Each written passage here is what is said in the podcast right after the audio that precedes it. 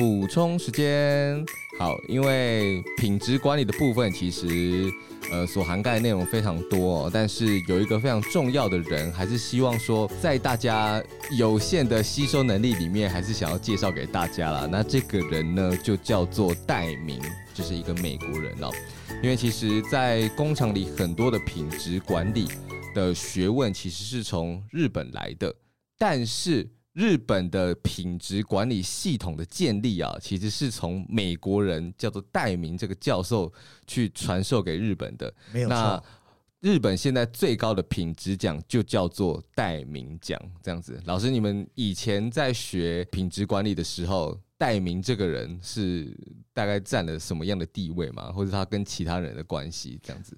呃，戴明基本上他就是带领我们往品质。这个方向去移动的一个很重要的人是。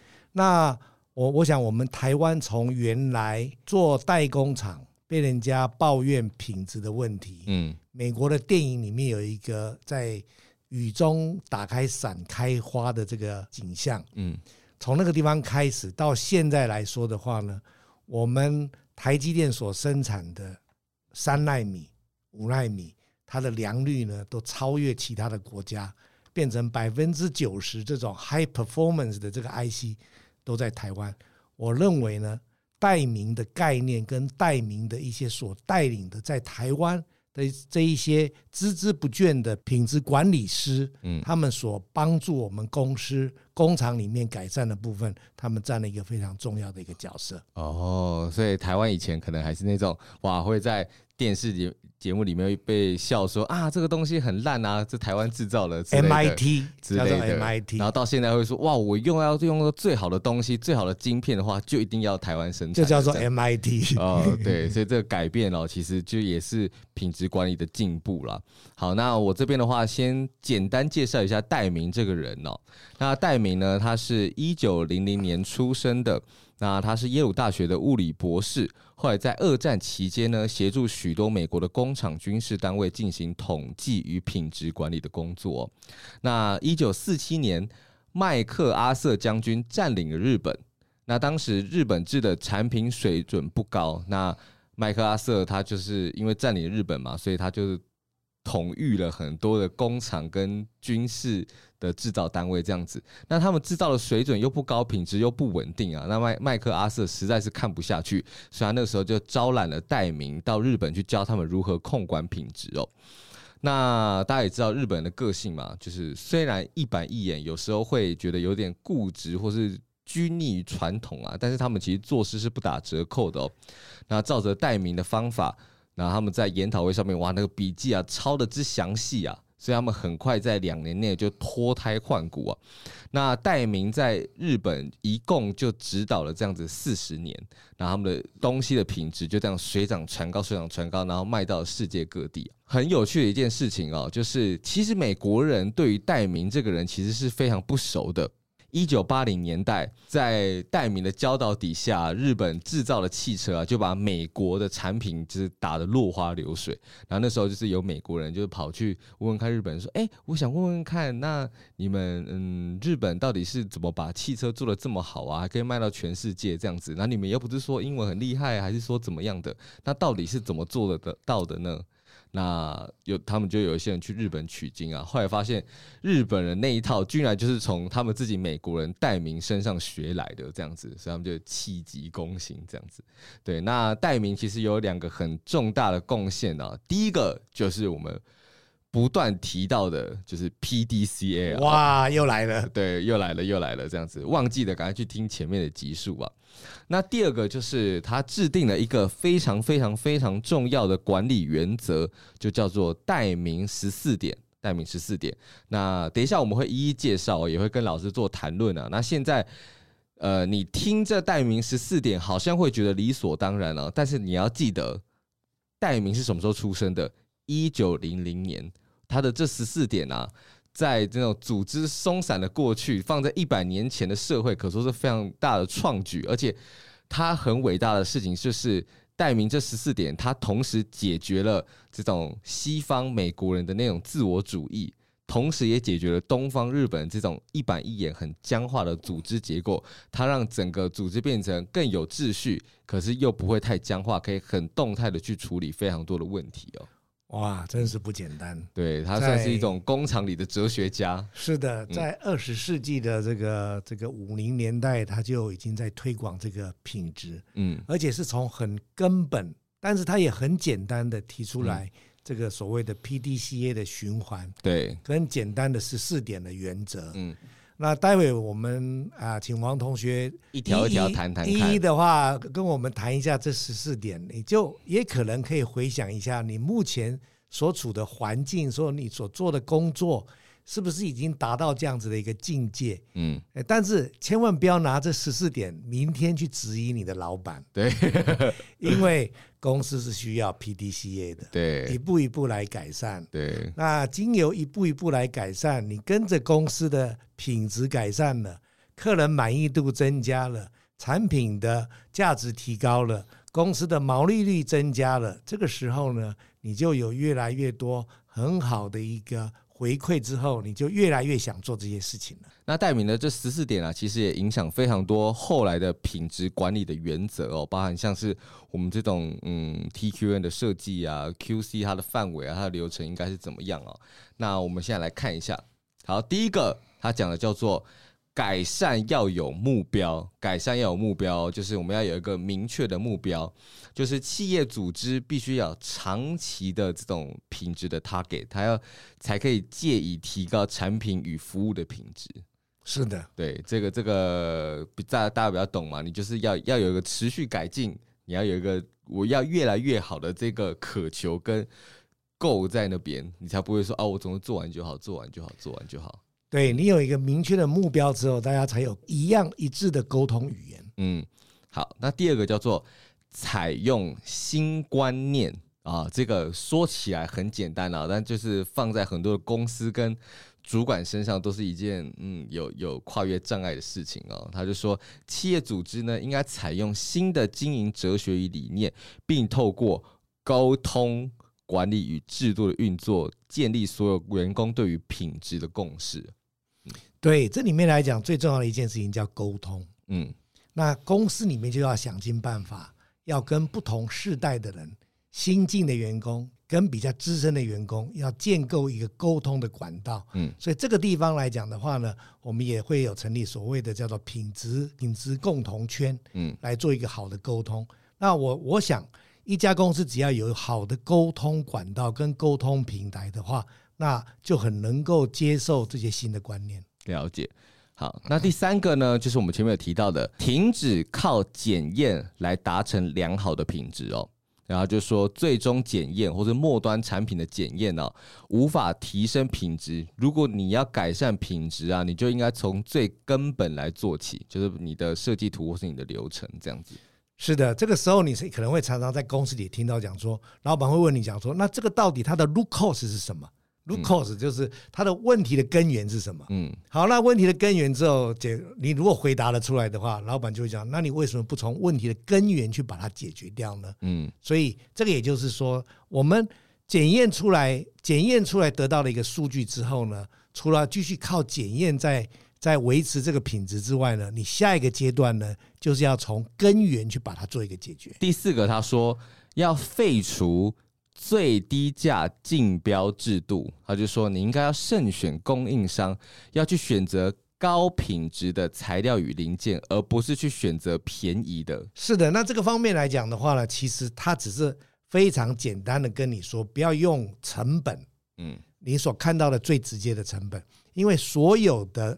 所有相关的东西都叫做间接成本，嗯，他只是并没有讲说是间接成本，嗯，那他会鼓励你要要以最好的、最佳的成本或者是最大的贡献度来考量你所要选取的这个啊，供应厂商，嗯，因为你也要把说，哎，如果你选择了比较便宜但是品质比较低下的零件的话，它可能会造成几个状况啊。第一个，可能呃，你其他机组的耗损可能会比较快。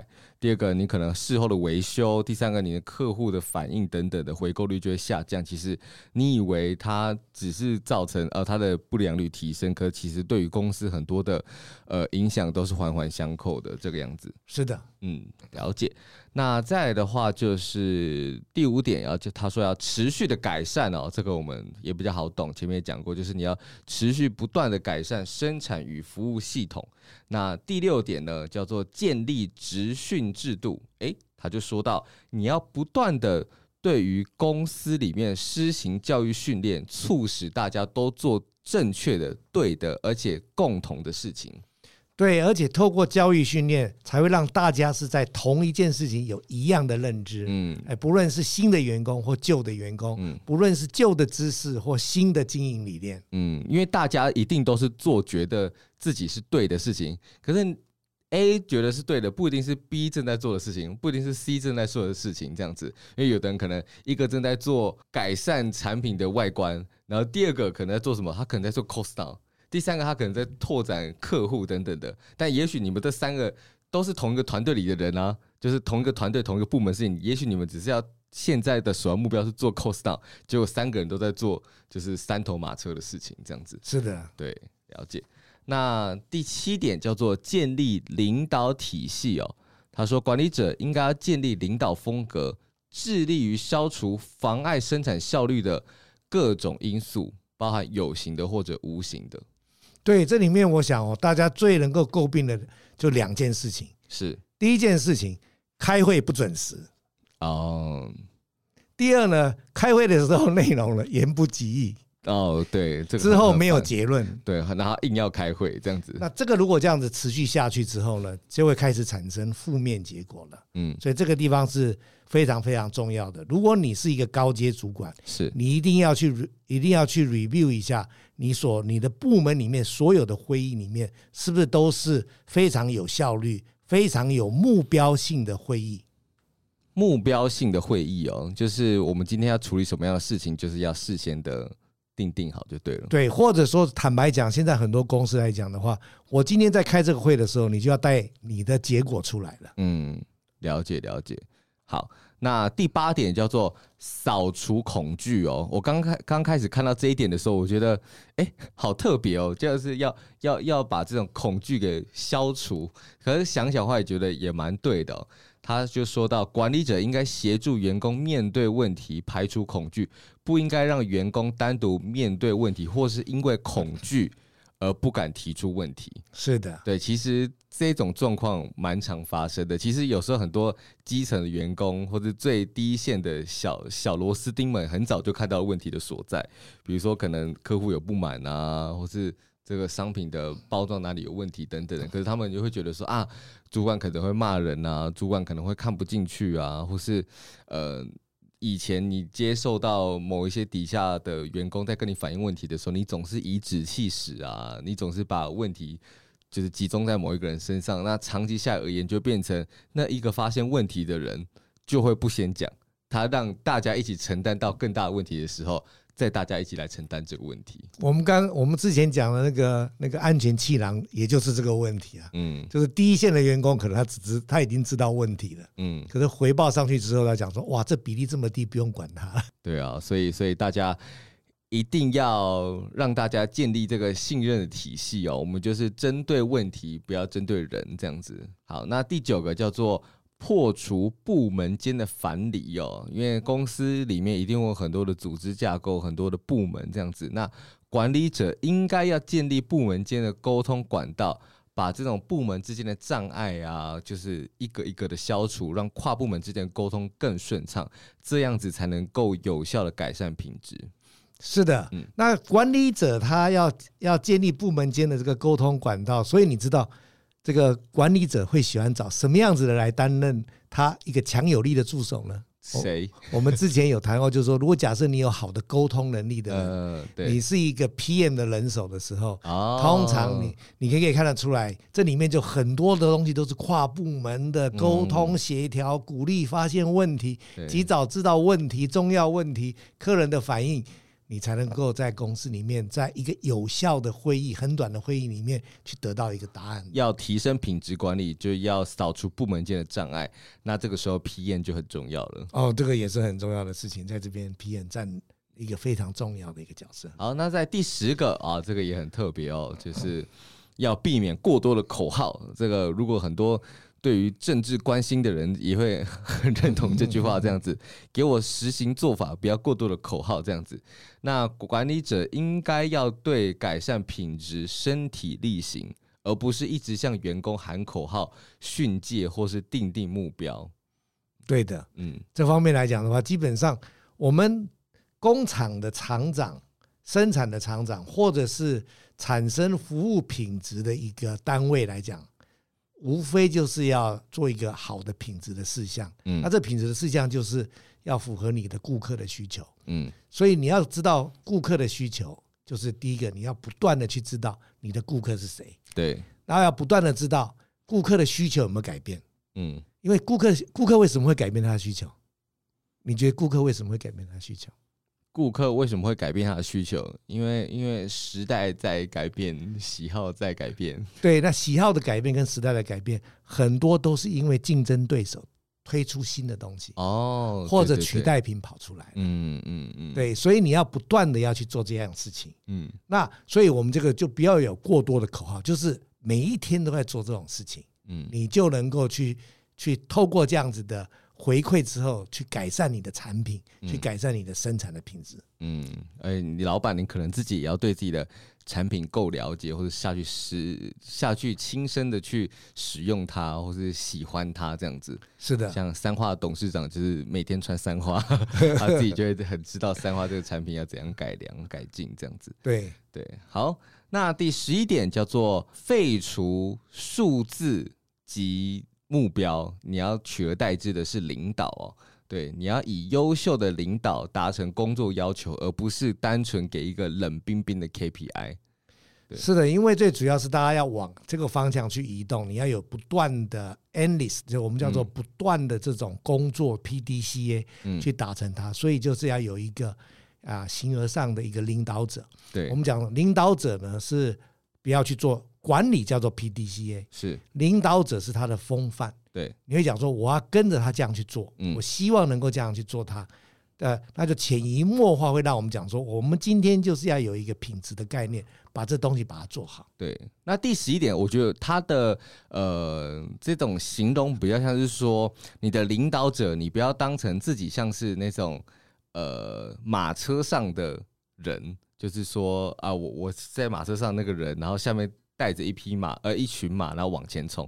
你应该是要成为一群马里面的最前面那一匹马，就让大家跟着你就好。你不用一直一直下指令说左转左转左转，右转右转右转，你就自己下面站最前面，大家就会知道往哪里走。你讲的非常好，你要你要当做第一匹马，带着大家往前冲，对，而不是坐在上面拿着鞭子去抽马的。对，这样大车 到时候鸟兽散的时候，你你也知就没有人可以指使了这样子，或者说你就会不知道。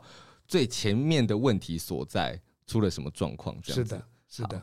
第十二个叫做要鼓励员工，你必须要赞扬员工的工作绩效，并且要打心底的使他们以工作为荣。对的，对，这就是成就感的实现，这样子。对对。好，那第十三个叫做教育训练哦，你要拟定。教育训练与自我改进的计划，那这个跟前面的职训制度比较不太一样，这个比较针对的是他们对于个人个人的自我成长。对，因为刚刚职训制度像是说你要让大家知道我们现在公司的目标是什么，现在统一确定的一个这样的一个会议。可这个教育训练比较是说，哎，这个员工他如果现在是 PM，那你要不要让他的成长？更多，比如说大家去学语言啊，去出国进修啊，去念书啊，或者说你到底要不要去提拔他去其他部门做训练等等的。对，这个教育训练就比较像是个人。好，那最后一个十四个就是叫做智力转型。智力转型，他说企业内的每一个人都应该要参与品质活动，并促成其工作态度的转变哦，就是每个人在执行工作的时候，不管你从设计生产一直到最后的客户服务的回馈，你都应该要把品质管理的心态放进心里。这个东西就是我们前面讲的 TQM 全面品质管理一个很重要的核心，就是大家都要参与，大家都要参与，没有错。嗯，我们如果现在看我们现在在做的事情，嗯。如果十年前来讲，现在在做的事情的话，那在十年前的这些人都觉得是不可能的事情，嗯，有很多都是不可能的，是，譬如说 iPhone 的重量，iPhone 的功能，对，或者说是啊 Seven Eleven 的品质项目、服务项目啊，或者说你可以在家办公，在家办公的这个效果，对，哎，可是呢，我们今天到了二零二三年的时候呢，如果你不改变到二零二三年这样子的公司的时候，你这些公司都不见了，对。你如果一家餐厅不能做外送服务，不能做外包服务，哎，不能做这种转型的时候，那就没有办法了。对，像金华饭店，他们能够做这种做这种转型的话呢，他们持续的不断的成长。嗯，别人衰退，别人不见了，他们持续的不断的成长。嗯，这个就是非常重要的一点。嗯，对，所以品质管理的这一个，嗯、这个代名十四点啊，其实其实很多更切合一些所谓的。企业精神的理念存在，所以这就是为什么我们刚刚讲说品质管理，它有关乎企业的五个面向嘛。第一个，它就是公司的定位；那第二个，就是可能有产品的责任啊，你的品牌形象啊，啊，还有成本啊，生命周期，生命产品的生命周期这样子。对，所以大家一定要把这种品质管理的精神放在心里面。那不管你是我们以前谈的 R&D 啊，还是 P N 啊，还是你是做财务的啊。等等的，或者你是厂长啊，这个东西一定在你有限的职涯里面都要不断去精进这方面的精神，这样子。是的，啊，我想代名十四点不是只放在工厂，也不是只放在产品，也不是放在服务。我想重要的是可以放在你的脑袋里，改变你的这个无形的想象、无形的思考，然后也可以改变自己。了解，好，那我们今天的这个品质管理代名十四点就到这边啦。那如果你有任何问题的话，都欢迎私讯我们工程师的商学院哦。那么大家拜拜喽，拜拜。